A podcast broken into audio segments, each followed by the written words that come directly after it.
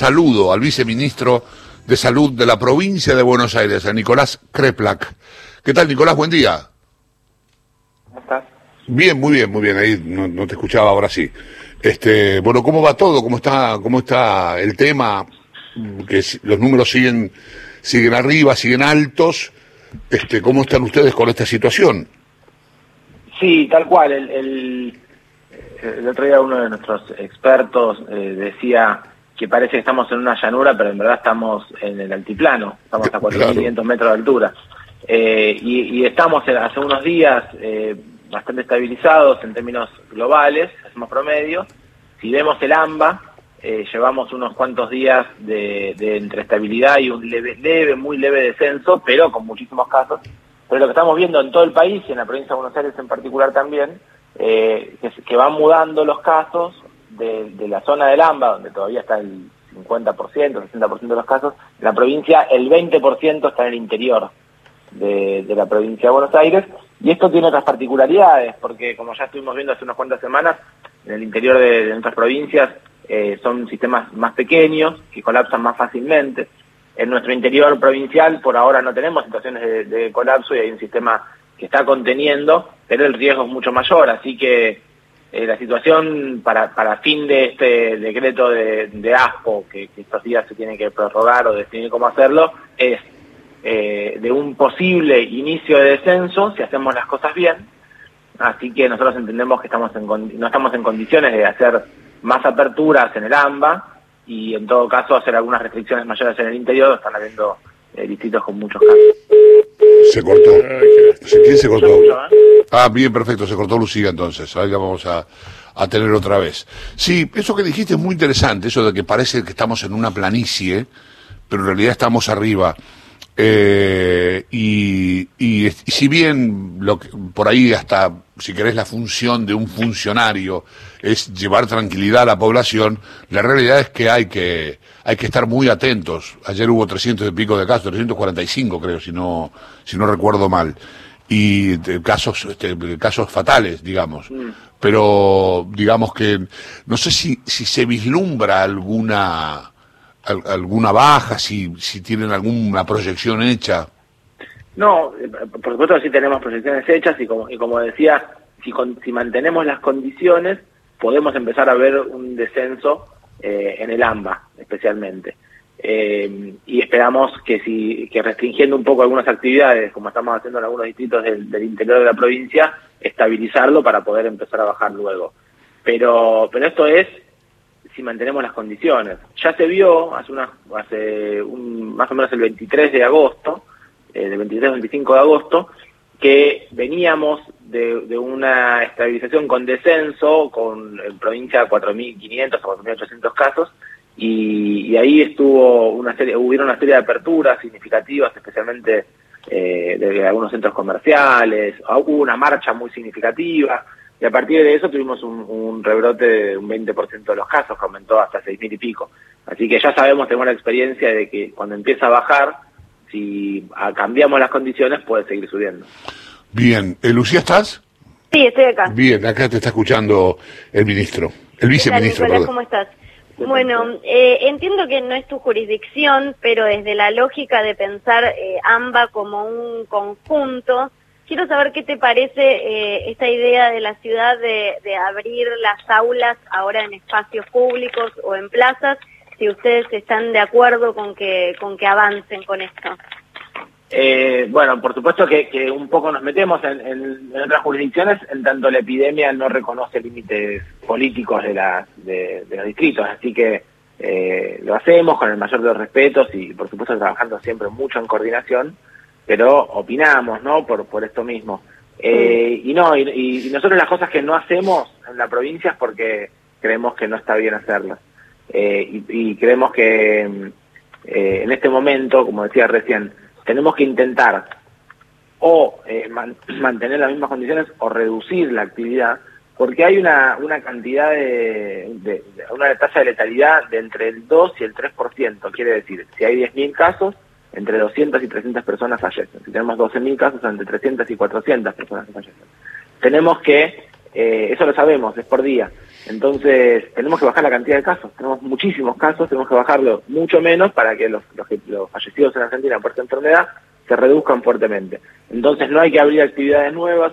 Lo educativo ya lleva muchísimos meses eh, de, demora, de, de no actividad. Creemos que podemos esperar un poco más a que bajen la cantidad de casos y cuando bajen empezar a hacerlo. Y en todo caso, en algunos lugares, nosotros tenemos distritos en la provincia donde no hay casos, se podría empezar a pensar en un, en un tiempito eh, para algunas actividades ahí, pero con el riesgo de lo que se vio en todo el mundo, de cada vez que se abrieron las, clases, eh, se produjeron rebrotes. Entonces, eh, con, con esto que, que venís diciendo de que tenemos que esperar que no abrir nuevas actividades, la idea es que en las próximas tres semanas la provincia, eh, entiendo que planeaban o presentaron algún protocolo para la construcción privada, pero no tenemos que esperar muchos más cambios. Tal cual. Así es, eh, construcción privada, por nosotros lo que, lo que, hemos priorizado en la provincia siempre eh, es el aspecto productivo y laboral. Tengamos en cuenta que pasamos tantos meses de pandemia y en Argentina no faltó, no hubo desabastecimiento de nada. La, industria que mayor parte se encuentra en la provincia de Buenos Aires pudo trabajar con protocolos, con muchísimo control, entre otras cosas, por ejemplo, el transporte, que las empresas se encargaron de los transportes, con mucho protocolo de cuidado, con una vigilancia epidemiológica muy grande. Creemos que se puede hacer algo parecido en, ciertas obras, sobre todo obras grandes, eh, con mucho control, con protocolos, de acuerdo con la UOCRA y la Cámara de la Construcción. Eh, bueno, vamos a ir eh, experimentando esto despacito porque es fuente de trabajo y es necesario para sostener eh, ciertos proyectos que si no se caen y va a ser muy difícil de remontarlos. Pero simplemente eso, eh, no, no queremos eh, abrir muchas más cosas, se está pensando por ahí alguna cosa como streaming de actores en centros culturales vacíos, que, que, ya está habilitado en la provincia en fases 4 y fase 5, que experimentamos que no produjo ningún brote y creemos que se puede pasar a, a fase 3. Pero nada más, no salidas recreativas, eh, no eh, bares y ese tipo de cosas, y tampoco todavía el educativo, para el cual se viene trabajando mucho con el sector educativo, en, prepararnos para, cuando estén las condiciones dadas, poder empezar a, hacer algunas actividades, pero todavía no es el momento. Nicolás Horacio Marmurek eh, te saluda. Em, estamos hablando de esto a partir de lo que va a ser eh, este, este nuevo anuncio y extensión, pero hay mucho run run alrededor de lo que va a ser el verano, ¿no? Este, de, las ciudades balnearias y demás. Y después, en otra circunstancia que es, eh, en, la provincia hay mucho alquiler de quintas que, que se está movilizando eh, de gente que vive en capital, lo cual de vuelta es este ir y venir de, gente mm, eh, y al mismo tiempo sé que hay mucha gente del otro lado que dice de qué estamos hablando, vacaciones, de qué, pero imagino que ustedes también van contemplando esto a, futuro. Tal cual. Eh, sí, nosotros en la provincia tenemos principales centros turísticos del país, toda la costa y la parte serrana, eh, así que sí, sin duda, estamos trabajando. Me parece que la premisa es la misma. Eh, si uno, uno no iría a un centro de turístico que tiene un brote epidemiológico, que hay transmisión comunitaria y que eh, ya las camas de hospital se encuentran con un nivel de saturación muy grande. La verdad que no, no es un polo atrayente para el turismo. En cambio, si ahora hacemos el trabajo adecuado, cerramos la circulación, hacemos todo el trabajo epidemiológico y logramos erradicar los focos en los distritos, eh, sobre todo los focos comunitarios en los distritos que tienen eh, que, tienen actividad turística, podemos llegar al verano en otras condiciones. Eh, también va a depender un poco de todo lo demás, porque la costa, por ejemplo, para hacerlo más simple, la costa atlántica se transforma en una especie de extensión del AMBA, va muchísima gente del AMBA para allá. Si en el AMBA tenemos esta gran cantidad de casos que tenemos ahora todos los días, vamos a llevarla sin duda también a la costa. Así que hay que bajar todo lo que se pueda los casos para poder tener una temporada optimista. Eh, buen día, soy Néstor Espósito. Lo escuchaba, ¿qué tal? ¿Cómo anda? lo escuchaba recién eh, el tema este de las clases, esperaba un poco más a que los casos empiecen a bajar, también en relación con otras actividades. ¿Por qué bajarían los casos? Bueno, la epidemiología es una, es una ciencia compleja. Nosotros, eh, para entenderla, la pensamos desde la teoría de la complejidad. Y esto de la complejidad nos, nos obliga a no pensar que hay causas directas de las cosas. Yo sé que es difícil lo que estoy diciendo, pero eh, hay determinaciones, hay condicionantes, pero no hay causas.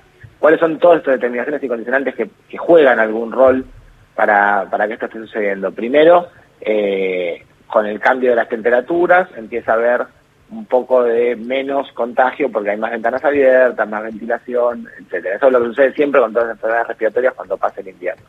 Eh, también tenemos un porcentaje de la población que se ha contagiado. No, no sé cuál es el, porcentaje, estamos estudiándolo. Eh, presumimos entre un 5, un 7, un 10% en el, en el AMBA, pero aquellas personas que circulan un poco más eh, son las que más se han contagiado, así que puede ser que haya menos vectores, digamos, no con esto alcanza para hacer un efecto rebaño y nada por el estilo, pero reduce un poco esa posibilidad. También tenemos mucha más expertise en, eh, en el, manejo del uso de, tapabocas, de distanciamiento social, creo que ya se hace con más naturalidad y, está funcionando. ahí, quiero detenerme, ahí quiero detenerme porque quería llegar a ese punto. Yo vivo en la provincia de Buenos Aires. Eh, y recorro habitualmente la provincia de Buenos Aires, este, sobre todo lugares del primer cordón, del lugar más poblado. Y lo cierto es que esa cuestión del tapabocas, del distanciamiento, de la, el cuidado, de cuidarse uno para también cuidar al otro, se, está, se ha relajado de tal manera que cuesta encontrarlo. Es un escenario que está cada vez menos instalado, sobre todo en esa primera zona del cordón de la, provincia de Buenos Aires. Bueno, no sé, son apreciaciones. Yo, yo creo que, que si bien... De claro, vivo en Avellaneda yo, por eso a, esto me refiero. Yo, creo que si bien hay, hay eh, algunos que, que, han tirado la toalla, eh, me parece que eso es una, es una minoría muy visible hay una enorme mayoría, más del 50% de la población, que, persiste en, una, en un cuidado muy grande. Todos los niños y las niñas, las personas que se quedan cuidándolos, los adultos mayores, en su enorme mayoría se cuidan eh, profundamente y no, están, no están saliendo. Y después gran parte de la sociedad también se cuida, utilizo barbijo. Yo también tengo la, sensación personal y de, y de, charlar con otros que cuando empezó la pandemia, aún a pesar del temor, costaba mucho ponerse el barbijo en una reunión. Hoy creo que es, nosotros trabajamos en el ministerio todos con barbijo, cada vez que estamos con más de una persona en el lugar trabajamos con barbijo todo el día. Me parece que hay que ya hay algunas pautas que quizás puede ser que en algunos sectores hayan bajado la guardia, pero el resto lo hemos profesionalizado, digamos, lo sabemos hacer como un reflejo ya. Así que yo creo que son cosas que suman, pero sobre todo el porcentaje tan grande de la población que se ha quedado en su casa, razón por la cual si uno cambia las condiciones y esta gente empieza a salir, como por ejemplo con la cuestión educativa, eh, va a haber más gente circulando y hay mucho más riesgo de que haya rebrote. Eh, Nicolás, gracias, eh. te mando un abrazo. Un abrazo muy grande y gracias a ustedes. muchas gracias por la charla. Nicolás Kreplak es el viceministro de Salud de la provincia de Buenos Aires.